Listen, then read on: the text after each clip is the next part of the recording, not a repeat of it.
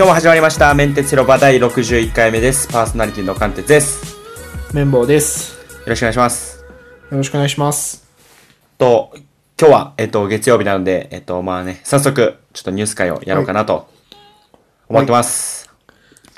じゃあ、はいえっと、まあ、まずは私からいきますね。うん。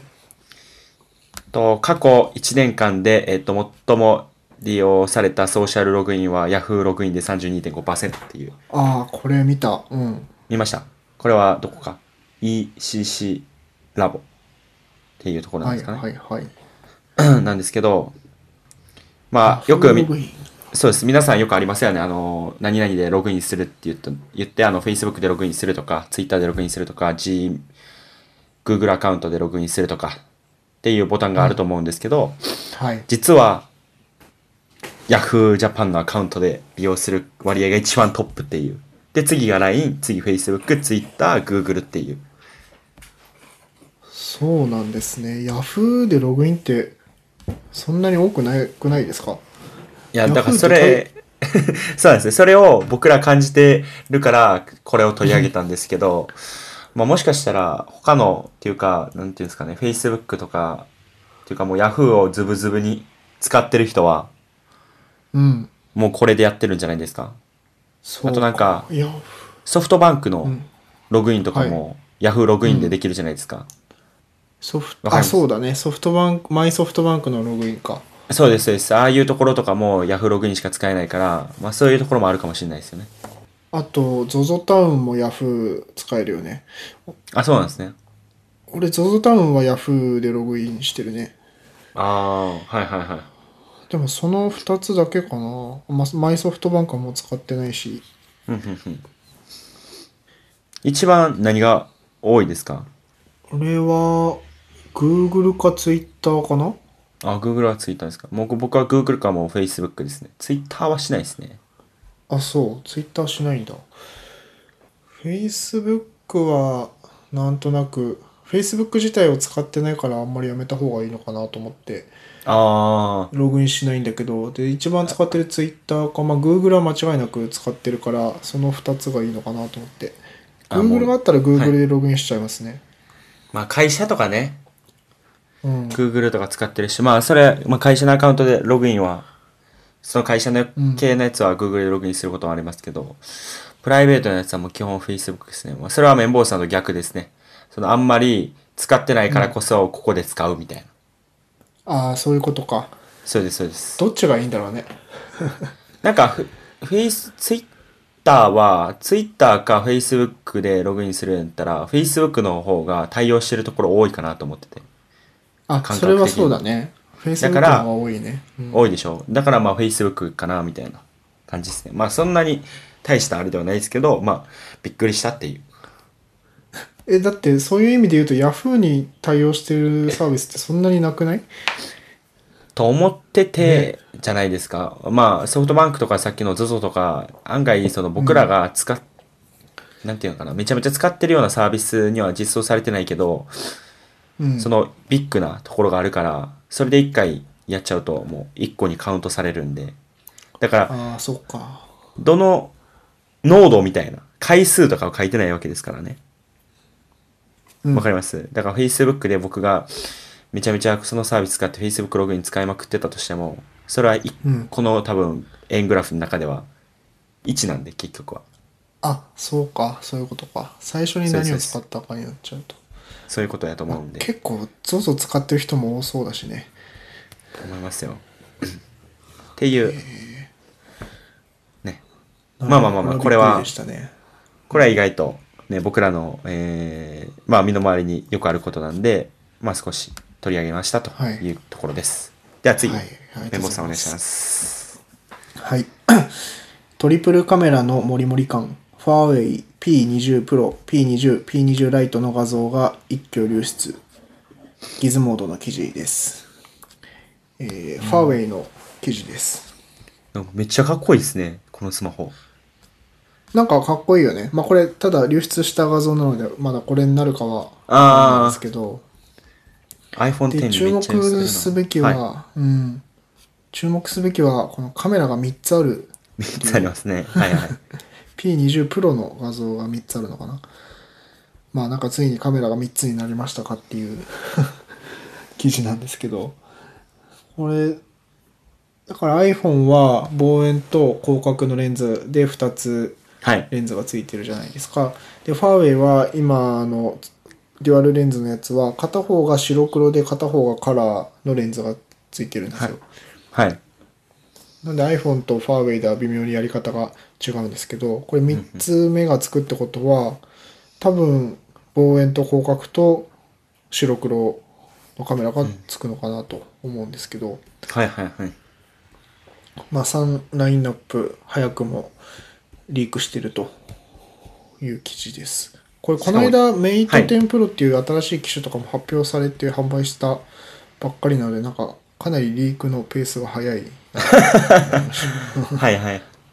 しかもインカメもありますからね。まあ、もっと言うと4、4個ついてますからね。カメラ4個ついてる。で、あの iPhone X に寄せた上のノッチがついた切り欠きデザインよね。になったと。ホームボタンは、ホームボタンはないのかな？あ、あるか。ホームボタンありそうですね。前面に指紋認証できるホームボタンがあるっぽいんで。はいはいはい。うん。すごいな。まあまあまあ。あこういうのがあると。なんか、かなり iPhone X に寄せてる気しますね。ね、ガラスのデザインだしね。これほんまなんかなはいはい。ほいや、あのね、MWC って今、えっ、と、どこだっけ、バルセロナはい。でやってる、えーモバイルワールドコングレスだったかな？あの、はい。スマホの展示会会議っていうのがやっててでそこでいろんな、まあ、iPhone 以外のあのスマートフォンがたくさん発表されて、えー中国とかいろんな会社からもすごい無数のスマートフォンが発表されたみたいなんだけどなんか全部この iPhone デザインらしい iPhone X デザインらしいですよ。ええほとんどはでなんかそれにはい。対してすごい、あの苦言を呈してる記事があってなんか上のノッチのデザインは iPhone X とまあ一緒なんだけどその下の方までベゼルがいってないなんかこのまあ P20 もそうだけど下の方は微妙に厚みがあるじゃないですかベゼルの。ありますね。完全に下まで行ってないとなんかそういうデザインが多くてだったらこれ上のノッチのところをまっすぐにして下まで画面下ろした方がかっこよくないみたいな記事が上がっててまあ確かにと思って もう完全にあれなんやな。もう、もうアップルを見て、ねみたいなのはあるんじゃないですか。やっぱもう、ね。まあ一番普及してるのは、あれなんですよね。あれなんですよね。サムスンのやつなんですよね。確か、シェアは。サムスン、あギャラクシーがギャラクシーがっていう、なんですけど、まあ、もうメイン、一番でも利益出てるのは、アップルなわけですよ。うんうんうんやっぱ、そういうことなんですかね。そういう、なんてやろな、メインストリームにやっぱみんな習っちゃうっていうか。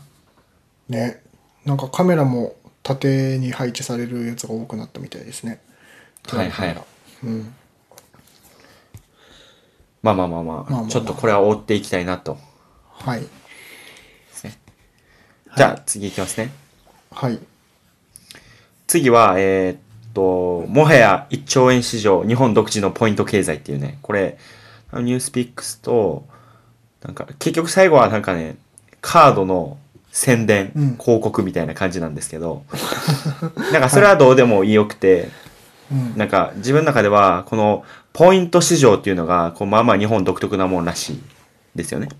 うんうんうん。で、これは、えっと、ポイントって執行ってされるじゃないですか。期限、有効期あ限なんで。1年とかでね。うん。そうです、そうです。で、ポイント執行で、その規模っていうのは、実は年間数百億とも推測、推計されて、で、まあ、このポイント、そうです、そうです。で、まあ、今のポイント市場は、まあ、1兆円規模になってると、1兆4440億円、2015年と、まあ、もっと、今はもっと成長してるんやと思いますけど、まあ、そこの問題というか、どうしたらポイントなくさへんようにするんやろうとか、っていう話です。で、これまあまあ、それその、は執行したポイントで結構儲かってるっていうことなんですよね。まあ儲かってるけど、まあユーザーからすれば、かなり損してるし、まあちょっと、なんていうかな、ユーザー体験良くないじゃないですか。うん。みたいなところで、まあ、いろいろと仮想通貨とポイントをどう違うかとか、なんでポイントは出向しても、その人は気にしないかみたいなところが、まあまあその、えっ、と、イラスト込みで、こう書かれてて、すごい楽しいニュースなんですけど、これで、今なんか三大共通ポイント勢力っていうのがあると。T ポイントとはいポンタポイントと楽天スーパーポイント。その3つなんだ。そうです。で、T ポイントは6000万人、ポンタポイントは7792万人、楽天スーパーポイントは1億1440万人。え？せそんなにいんの？ほんまにこれ？絶対嘘やろ。楽天？ス1億、楽天スーパーポイント持ってます逆に2000万人持ってないってことですよ。絶対嘘やわ。ほんまに？各社の公開資料を入れて書いてるんで、これ楽天が出してるんやと思いますけど。アカウント複数持ってたらそれもカウントされるってこと？ああ、やと思いますよ。そんな、ツイッターみたいなそんな使ったことあればでもポイントはついてるもんね。ああ、そういうことか。はいはい。しないですね。まあ、僕は使ったことないんですけど、で、うんまあ、ポイントで、なん、なんていうのかな。えーっと、もう、ポイントの大きな特徴の一つが有効期限だとうん。いうことで、と執行率が高いクレジットカードでは約5割のポイントが有効期限内に使われずに無駄になってるというと。で、そんなにか。なんでポイントを使えない3つの理由って書いてます。ポイントはお金と同、ポポイントイコールお金っていう同等のものという感覚が薄いと。うんうんうん。確かに。あと、ポイントが分散してるせいで一つ一つのポイントが小さいから。だからまあ大した額じゃい。ないかな、みたいな感じですね。っていうのがいろんなサービスでポイントが溜まってて分散されてしまってるからと。そうです。だから執行してもまあそんな響かんと。まあもしね、100万ポイント使っ、あるってなったら使うでしょ？使うやろうし、どっかにやろうと思うけど、まあ、たった数ポイントやったらいいやろう、みたいな。うん。うんうんあとは、えっと、ポイントのシステムをよく理解してないからと。いかに対して何ポイントもらえるのかとか、どのような手続きによって何何と交換できるのかっていうのはあんま分かってない。あと、まあ、複雑っていうところもあるというところで、うん。はい。まあ、いろいろあると。ポイントの罠がありますよっていう話です。うん。まあ、僕がまあ結局何が言いたかっていう、言いたいかというと、ポイントって確かに身の回りにあるけど、こんなに市場でかいっていうのにびっくりしたなっていう話なんですけどね。たったそれだけなんですけど。そうだね。まあ意外と注目しないけど、裏ではこういうことになってたと。で、結局その、えっと、で、ここでお聞きしたいんが、その綿棒さんはポイントに関してうんどう考えてるんかとか、そのポイントの利用方法について気をつけてるところとかちょっと聞きたいなと思ってて。あーえっと、僕はポイントに関しては嫌いなポイントと好きなポイントがあって、はいえー嫌いなポイントは何かというと、ポイントカードを持たなきゃいけないポイント。そうですよね。それはわかりますよ好きなポイ。ントは、好きなポイントはポイントカードいらないポイント。LINEPay ポイントとか。アマゾンポイント。うん、そうそう、Amazon ポイントとか。だからカード必要な T カードとか、ポンタカードっていうのは持ってないですね。貯めてもいないし。僕も持ってないですね。うん。だからあの、例えば、ラーメン屋とか飲食店だけで使えるポイントみたいなのあるじゃないですか。スタンプカードみたいなやつね。スタンプカードとか、はいはい。あとなんか、今、いきなりステーキとかやったらなんかグラム数でのポイントみたいなのあるじゃないですか。あそうあるんなんだ。あるんですよ。なんか何グラム食べてみたいな。で、それポイントたま、うんたまっていくみたいな感じなんですけど。はいだから僕は気をつけてるのは、もうほんまに綿棒さんの言う通りで、そのもうめんどくさいから、もう作らない。持つのめんどくさいから。これ今無料で作れますよって言っても僕は断りますね。そうだよね。基本もうカード増やしたくないし、あんまり増えるともう使いたい時に見つけられないんだよね、財布から。ああ、そうですね。あとは、あれ、ファミマでさ、はい T ポイントカードを持ってます、あの、出してくださいって必ず言われるじゃん。言われますね。あれをなんとか言われないように、あの、毎回断るの結構めんどくさいじゃん。めんどくさいですね。確かに。なんかね、そういうこう、なんかシールみたいの作ってほしいよね、もう。あの私は T ポイントカード持ってませんみたいな。てかもうレジいらないっすよ。ほんまに人。ああ、まあそれだよね、基本。それが一番やと思いますよ。で、あと、やっぱポイントは、溜まったらすぐ使うっていう僕は意識をしてますね。おーもう貯めよう、貯めよう貯めようとはあんま思わない。これは大事なんかなと。じゃあ LINE ポイントも結構すぐ使っちゃうと。あ、もうすぐつ、え、な、貯めても別に変わらないじゃないですか。まあそうだね、なんかあれはね。変わらないんで、だからもうすぐつく使っちゃいますね。もう Amazon のやつも、あ、ポイント残ってるわって思ったらもうすぐ使っちゃうっていう。150円くらいあっても次の買い物ですぐ使っちゃう。まあ、貯めようとしたらね、Amazon ま、有効期限とか気にしちゃうんで。そうなんだよね。じゃあもう基本使ってるポイントって、え、LINE ポイントと Amazon ですポイントぐらいでカードもこの2つしか使ってないですもん。あ、そっか。Amazon も Amazon のクレジットカード持ってんだっけそうです、そうです。あだから、もう買い物では必然的に LINE か Amazon に振り分けられるっていう。そうだもうよね楽。、楽なんですよね。うん。まあ、結構俺は7個とかもあるけど。あ、そうか、使ってますも。うんん。まあクレジットカードがセブンカードだから、それに7個がついてて、まあそれぐらいかな。っていうやつですよ。はいまあ、これは意外と盛り上がったんで。うん。まあまあまあまはい。ありがとうございます。あ。はい。では次お願いしじゃます。あ次ですね。坊主も拡張現実メガネに参入。ただし、オーディオ AR。IT メディアニュースです。えー、坊主っていうヘッドホンの会社ですね。スピーカーとかヘッドホンのオーディオの会社なんですけど、えー、坊主は3月9日現地時間、オーディオ AR プラットフォーム BOSE AR とそのプロトタイプ端末を発表した。プロトタイプは同日からテキサス州オースティンで開催のサウスバイサウスウエスト2018で披露すると。じゃあ今、披露されてるか、今、今披露されてると。ちょうど、今、うんサウスバイサウスウエストなんでね。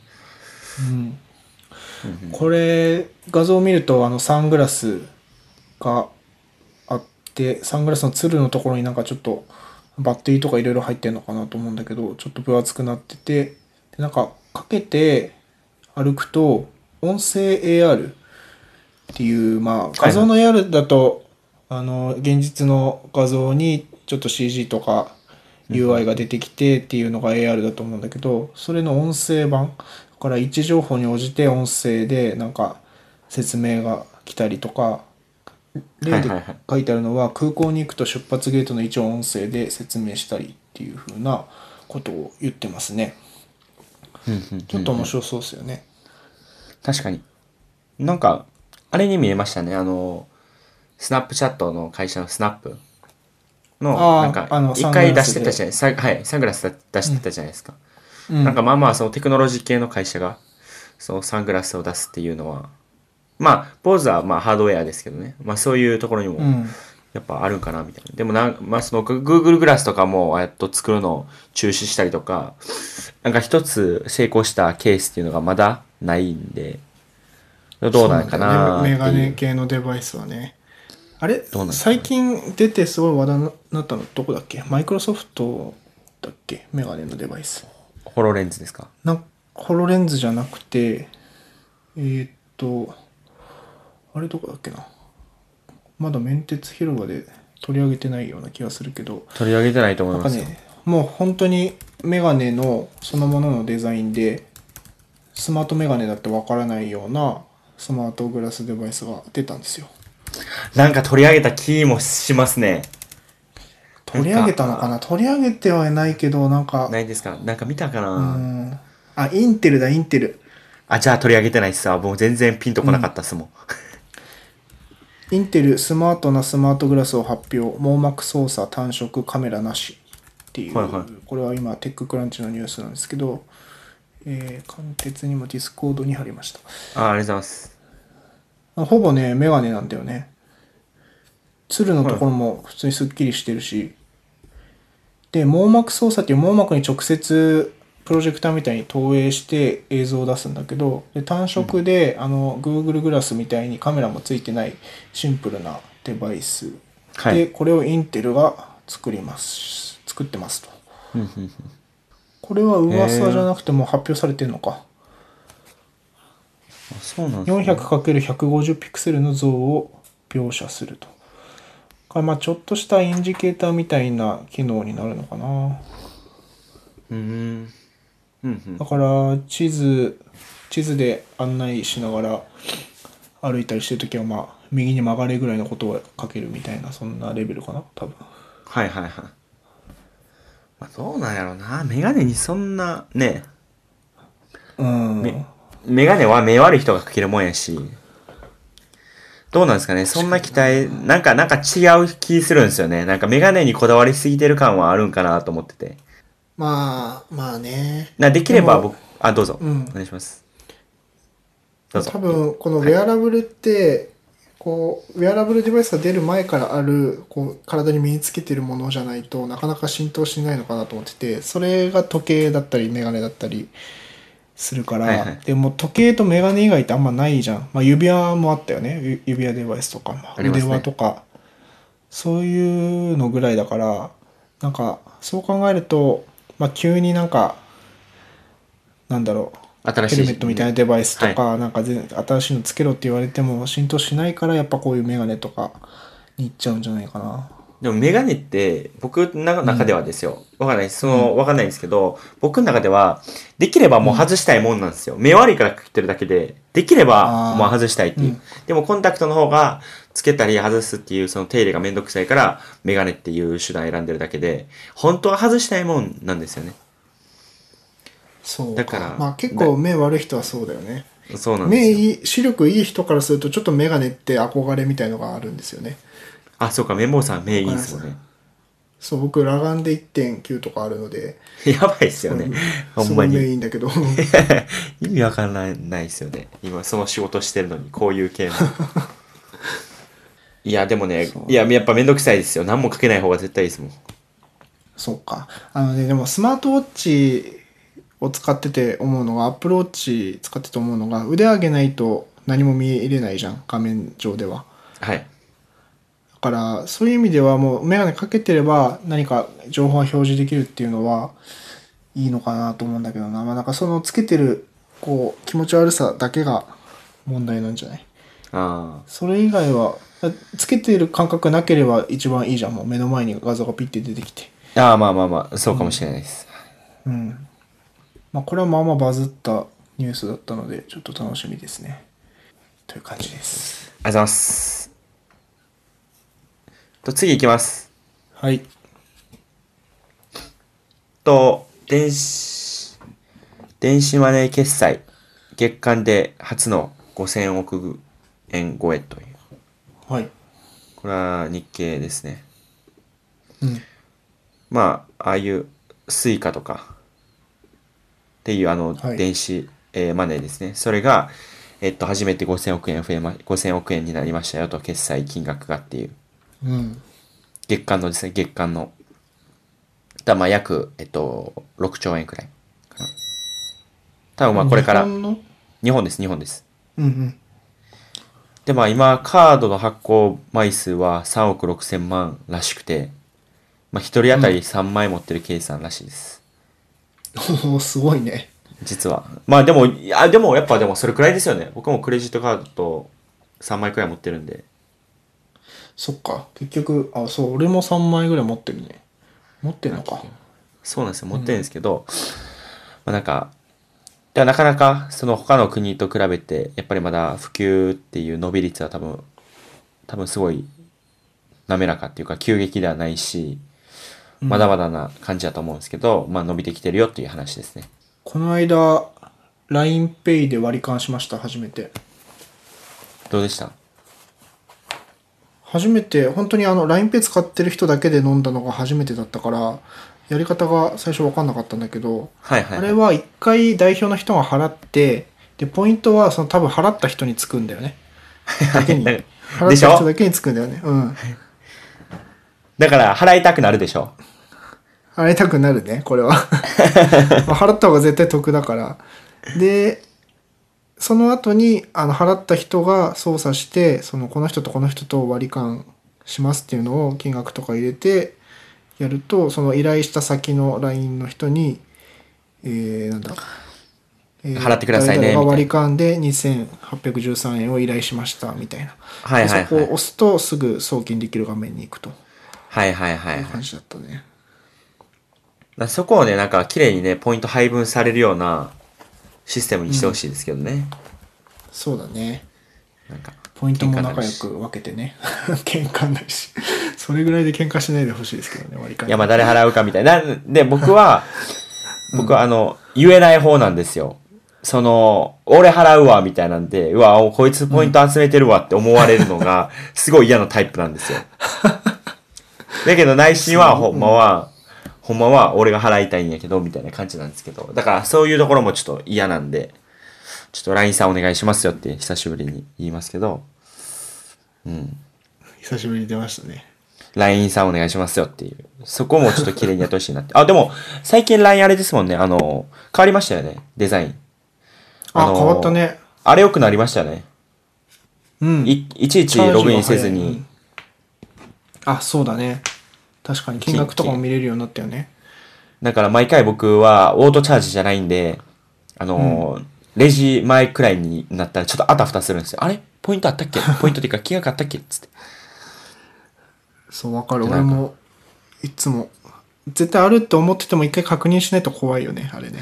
確認しないと怖いです。一回止まると、うわー後ろの人絶対うわ嫌な顔してる、見られへんってなるんで。だからね、まあまあまあ。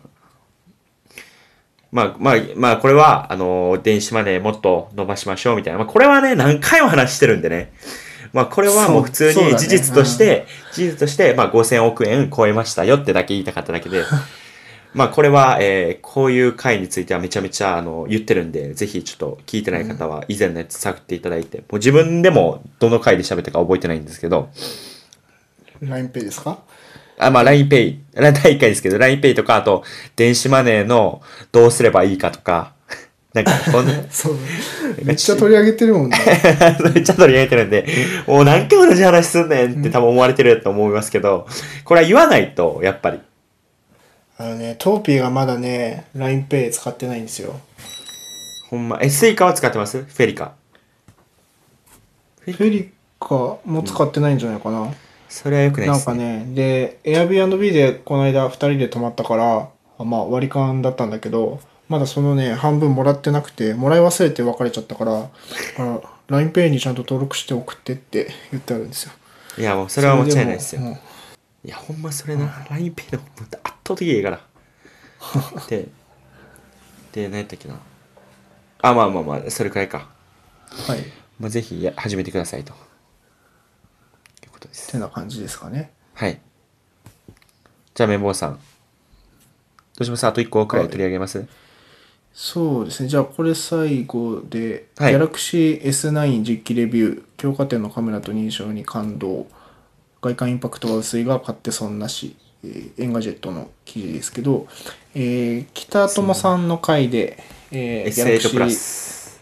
S8、え？S8 プラスでしたっ Galaxy け。ノート、Galaxy ノート S8 かな？ちょっと待って名前がね、長いんだよね。長いですね。えギャラクシー、ギャラクシーノート S8。え？まあいい Galaxy やノート、あ、Galaxy ノート8か。そうだ。ノート8や。ノート8さ、SE なのか。OK です。で、まあこれノートじゃないんだけど、Galaxy S9 っていうのが発表されたと。これも MWC でサムスンがぶつけてきた機種なんですけど、えーまあ一応これはね、あの、ノート8とか取り上げてたんで、一応紹介しとかな、しとこうかなと。なんかではいはいも目立った、目立ってすごい機能はなんかついたわけじゃなくて、まあカメラがすごい良くなってるんだよね。あの、F 値っていう絞りの値がはいはい。えー F1.5 までいけると。これかなり1.5っていうのはカメラのレンズで考えてもかなり明るい方。一眼レフとかでも1.5ってあんまり結構高いレンズなんですけど、はいはいはい。それがついてると。で、今までは、なんていうのかな、あの、電子式な絞りがついてたみたいなんだけど、この S9 は、えっと、物理的な絞り、ちゃんと絞り羽がついていて、はいえー光を取り込んだり、光を抑えたりっていうことができるらしいです。はいはいはい。ちょっとそれによって画質がどう違くなるのかはよくわからないんですけど、だスマートフォンとしては初めて機械式の絞りがついてると。はいはいなかなか伝わりづらい新機能がついてますね。まあなあ、もうカメラくらいしかでも強くすることないんですかね。まあ、カメラが一番使われるからね。はいはいはい。写真も作例見ましたけど結構良さそうでした。うん、ああ、はい。あ、この S9 の。S9 の、はい。でも分かるんですか？だから僕はもう分からないくらいのレベルになってると思ってて。その、うん写真の綺麗さがもう人間にはもう判別できひんみたいな。あもうちっちゃい画像で見ても、インスタとかで見ても分かんないよね、あの。もう分かんないでしょ？写真とか撮っても。うん。なんかもうそのレベルまで来てるから、なんか次の、なんかあれあれですよね。4、テレビの 4K みたいな感じで、うん。なんか、あ、4K じゃないか。あ、4K かな ?4K とか、あんまりなんか、特に、なんていうのかな、もうそこの差別化じゃなくてみたいな話になってきてるんかなと思ってて、もうカメラどんだけ強くしてももう人間にはわからんから、もうそこじゃないやろっていう。それはね、どこまで行ってもあるよね。でもず結構、一眼レフとかも、もう5年前からもういいでしょって言われてるけど、結局どんどん画素数とかも上がっていくし、なんかやっぱ、目が慣れてくると、うんはい。いいの欲しくなってくるんじゃないですかね。どうなのかな。いや、これはまたちょっと、ね。いずれにはい。せよ、あんまりスマートフォンはなんか新しい話が、目立った話が出てないような気がしますね。いや、もう一回、5年前か。これ、あ5年前じゃないわ。あれ、スマホが出たんでも10年とか前かな。8年、10年前くらいで、4S が入ってきたんは、なんぼや、えっと、大学1年の時くらいなんで、僕が、えっと、6年、7年前くらいですかね。あの時の感動をもう一回味わってみたいっすわ。楽しかったよね、なんか。ね急に変わりましたからね。うん。世持界が変わつったしデバイスがもう変わりましたからね。だからもう、手元でインそれくらいの。ターネットができるっていうね。ほんまね、なんかね、ミクシーとかね、やってましたけど、なんかまたス、ミクシーね なんかすあの、ガラケーでもうスマホになった瞬間はなんか、まずはなんかテンプルランとか、ああいうゲームとかやったりしてて。い はいはいはい。や、まあまあまあ、ああいう時の感動ほどのものをなんかまた生み出してほしいなとは。まあこれはなんか、他力本願じゃダメなのかもしれないですけどね、自分たちが第一声に頑張って追って、頑張ろうっていう感じにならないといけないかもしれないですけど、なんか、まあそういう考えですっていうはい。くらいですかね。じゃあ、ね、こんな感じですかね、今日は。はい。じゃあもう33分くらい経ってるんで、じゃあ一回切りますね。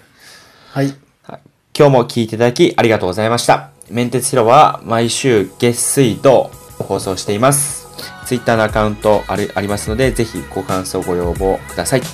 あと、iTunes で聞いている方は、ぜひ星をつけてレビューをくれると嬉しいんで、そちらの方もよろしくお願いします。じゃあ、えっ、と、皆さん、ね、えっ、と、また月曜日で始まったばっかですけど、また水曜日も皆さん聞いてください。では、さようなら。さよなら。